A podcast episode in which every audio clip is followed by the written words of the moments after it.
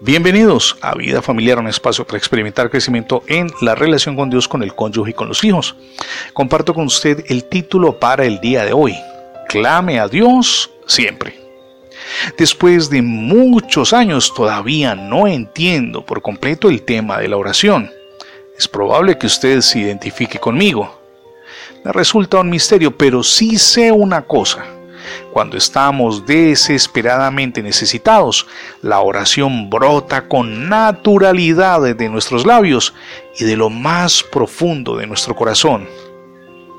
Cuando estamos muertos de miedo, más allá de lo que podemos soportar, fuera de lo acostumbrado y con nuestro bienestar en peligro o tal vez amenazado, recurrimos a la oración de manera involuntaria e instintiva.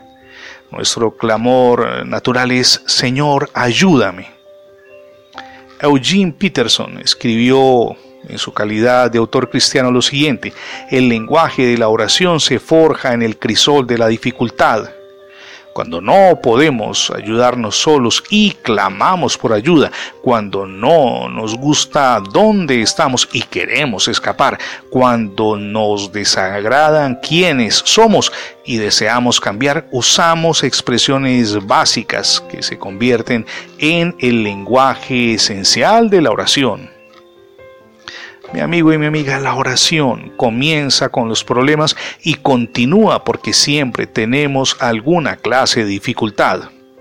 La oración no exige ninguna preparación especial, algún vocabulario exacto ni postura apropiada, sino que la oración brota cuando enfrentamos necesidades y con el tiempo la oración se convierte en una respuesta habitual para toda situación, sea buena o sea mala y esas situaciones que no son ajenas a nuestra cotidianidad, debemos enfrentarlas. ¿De qué manera? Nuestras fuerzas no, con el poder de Dios y lo buscamos a Él en oración. Eso lo leemos en Filipenses 4:6.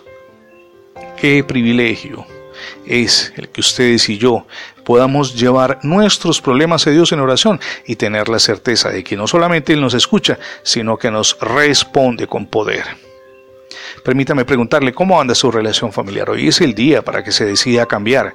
En la relación con su cónyuge, con sus hijos, tal vez está cometiendo errores. Es tiempo de identificarlos e imprimir cambios. ¿De sus fuerzas? No. No es usted solo, es con la ayuda de Dios. Y si usted es hijo, tal vez tiene dificultades con sus padres, permita que Dios le ayude a resolver esos conflictos. Lo mismo con sus hermanos.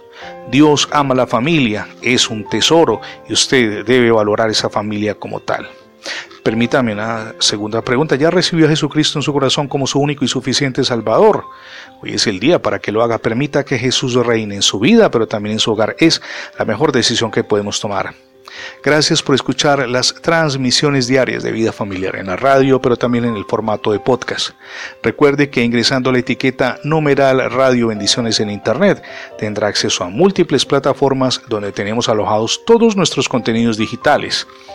Le animamos también para que se suscriba a nuestra página en internet. Es facebook.com diagonal Radio Bendiciones FM. Somos Ministerios Vida Familiar y mi nombre es Fernando Alexis Jiménez. Dios les bendiga hoy rica y abundantemente.